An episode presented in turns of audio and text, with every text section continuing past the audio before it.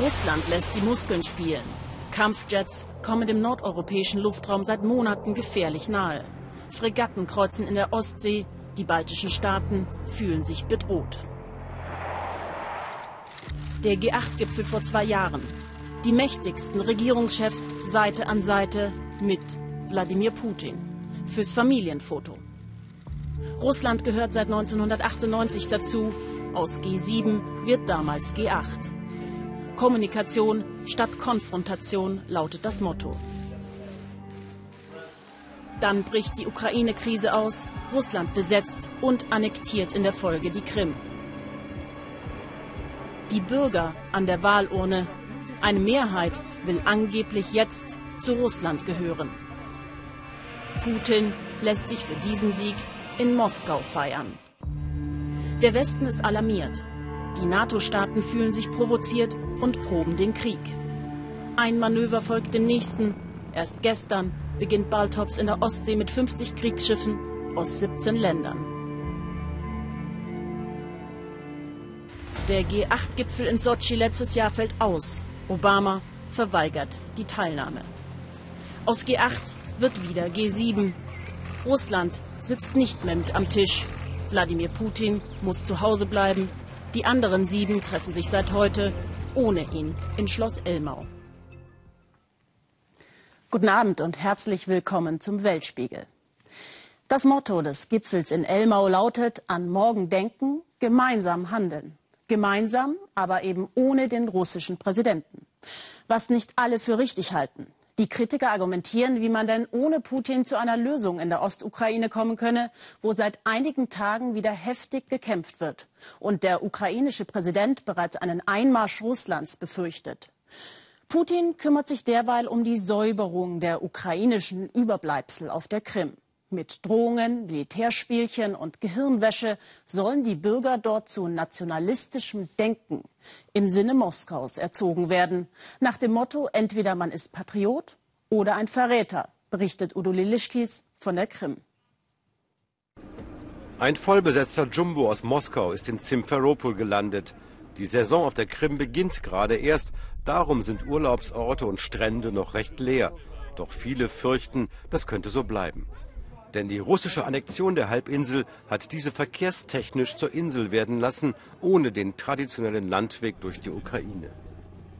Und dann das. Wo sonst Delfine die Segeljachten schmücken, sind es hier Panzer. Die sonnige Urlaubsstimmung hat einen trotzigen patriotischen Unterton. Die grünen Männchen, Moskaus Soldaten ohne Abzeichen, sind genauso beliebte Souvenirs wie der Präsident, der die Krim in die russische Föderation aufnahm und der Vorgänger im Kreml, der jetzt wieder salonfähig wird in Russland.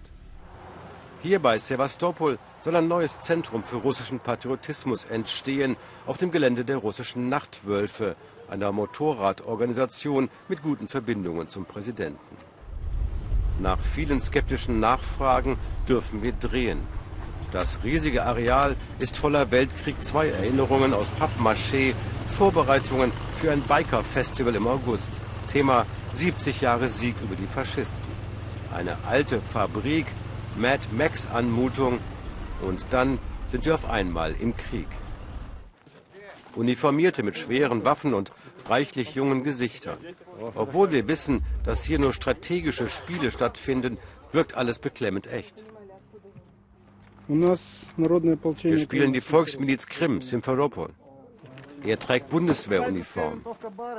Hier, das US-Scharfschützengewehr Barrett.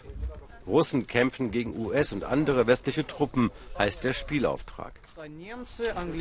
Gegen Deutsche, Engländer, Franzosen und alles, was zur EU gehört, plus Kanada. Gewonnen hat diesmal die Volksmiliz und damit die richtige Seite, glauben sie alle hier. Die Fahnen der Volksrepubliken im ukrainischen Donbass wehen auf ihrem Gelände. Bei uns auf der Krim gibt es gerade ein aufblühendes Patriotismus. Darum werden wohl immer mehr Leute dazukommen. Auch junge Frauen machen mit bei diesem Festival taktischer Spiele mit dem Motto Durchbruch der russischen Welt. Geschossen wird mit kleinen Plastikkugeln.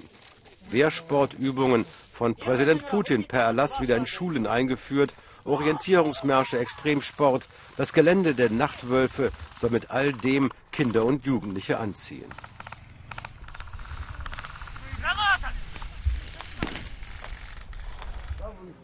Zurück im Hafenstädtchen Balaklava. Die Besitzer der kleinen Boote, die hier Touristen zu abgelegenen Stränden bringen, sind wütend. Ihre ukrainischen Lizenzen sind ausgelaufen, neue russische Lizenzen aber scheitern an überforderten Bürokraten und übertriebenen Anforderungen, glauben die Männer. Ihr Argwohn, andere Geschäftsleute mit guten Beziehungen sollen die Lizenzen bekommen und die einheimischen Kapitäne hier verdrängen. Geht es am Schmiergeld? Ich weiß nicht, die wollen uns unser Geschäft wegnehmen. Du sollst mit deinem Boot gegen Geld für einen anderen Typen arbeiten. Auch Bootsführer Alek ist wütend, aber er und seine Kunden sind offene Befürworter des Krim-Anschlusses. Niemand von ihnen will ein kritisches Wort sagen zur Korruption unter der neuen Krim-Regierung. Ach, Korruption gibt es doch überall, meint sie, auf der ganzen Welt. Ganz egal, ob Russland nun gut oder schlecht ist, es ist unser Vaterland. Hoffen wir einfach, dass die Krise aufhört und alles gut wird. Obwohl Alex Sommersaison, von der er ein Jahr überleben muss, jetzt bedroht ist, vermeidet er jede Kritik an den neuen Machthabern. Wer auf der Krim kein Patriot ist, gilt als Verräter, heißt es. Eine Kostprobe bekommen wir, als wir Alex Töchter treffen. Im Gegensatz zu ihm sind beide Ukraine-Anhänger und verurteilen die Machtübernahme. Das Leben geht doch weiter, oder? Wir wollen nicht Sowjetunion bleiben, weiter Schlange stehen. 96 Prozent wollten doch den Anschluss, meint Alek. Die Töchter widersprechen. Nein, ein anderer Staat, Russland, durfte sich hier nicht einmischen. Noch während des Interviews bekommen wir Besuch. Zwei Mitarbeiter des russischen Inlandsgeheimdienstes wollen unsere Papiere sehen, fragen, was wir filmen, warum wir provozierende Fragen stellen. Es wirkt wie eine Zeitreise in die Sowjetunion.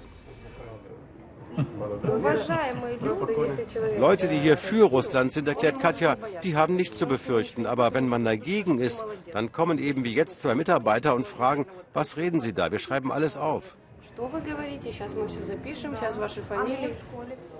Geht doch weg hier in die Ukraine, habe man ihnen gesagt, berichten Alex Töchter. Motocross-Training für die Jüngeren auf dem Gelände der Nachtwölfe. Ein Projekt von Konstantin. Auch er gehört zum kremltreuen Motorradclub. Wie nah dessen patriotische Spiele der Kriegsrealität sind, zeigt ein verdecktes Foto Igor Girkins. Dieser russische Geheimdienstler hatte mit seinem Bewaffneten die Krim-Annexion eingeleitet und auch in der Ostukraine gekämpft. Dort im realen Krieg haben Nachtwolf-Biker echte Waffen in der Hand, räumt Konstantin ein. Sie lebten schon im Donbass, das ist ihre Heimat und darum kämpfen sie. Sie müssen kämpfen, denn sie verteidigen sich und ihre Familien gegen die pro-amerikanische ukrainische Junta. Ein Panzer aus Pappmaché wird verlegt für die Motorradschau, zu der sie auch deutsche Biker einladen. Wir wollen Verständigung, keinen Krieg, meint Konstantin, und wir glauben es ihm. Doch der neue Patriotismus, den sie hier mit Moskauer Unterstützung so effektvoll in Szene setzen sollen, er könnte eine Welt vorbereiten helfen, die man längst vergessen glaubte. Also wieder zurück in den Kalten Krieg? Wir schalten zu Tina Hassel, die vor Ort beim G7-Gipfel in Elmau ist. Frau Hassel, Präsident Obama hat im Vorfeld des Gipfels eine harte Linie gegenüber Russland gefordert. Hat er diese Position bei den heutigen Gesprächen durchsetzen können?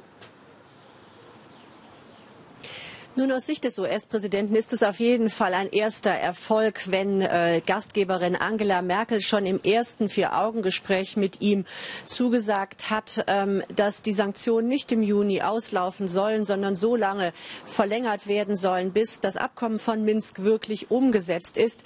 Denn in Washington ist man besorgt, dass die Einheit des Westens gegenüber Russland schnell bröckeln könnte, jetzt wo sich die Krise ja sichtbar chronifiziert.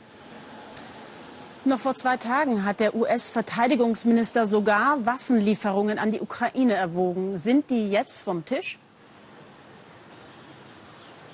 Nein, das sind Planungen, die parallel laufen. Noch setzt der US-Präsident auf eine diplomatische Lösung. Sollte aber Minsk scheitern, dann sind Waffenlieferungen der USA an die Ukraine sehr, sehr wahrscheinlich. Und in der Tat hat Ash Carter, der neue Verteidigungsminister, in einer Strategiesetzung mit hohen Militärs sogar die Entsendung von Raketen, von US-Raketen nach Europa äh, diskutiert, ernsthaft diskutiert. Da ist nichts entschieden. Das sind Gedankenspiele. Aber die hat natürlich einen sehr unguten guten Beigeschmack und erinnern an alte Zeiten, als über Pershing 2 Raketen in Europa gestritten wurde. Das sind also Planungen, die durchaus parallel laufen in Washington.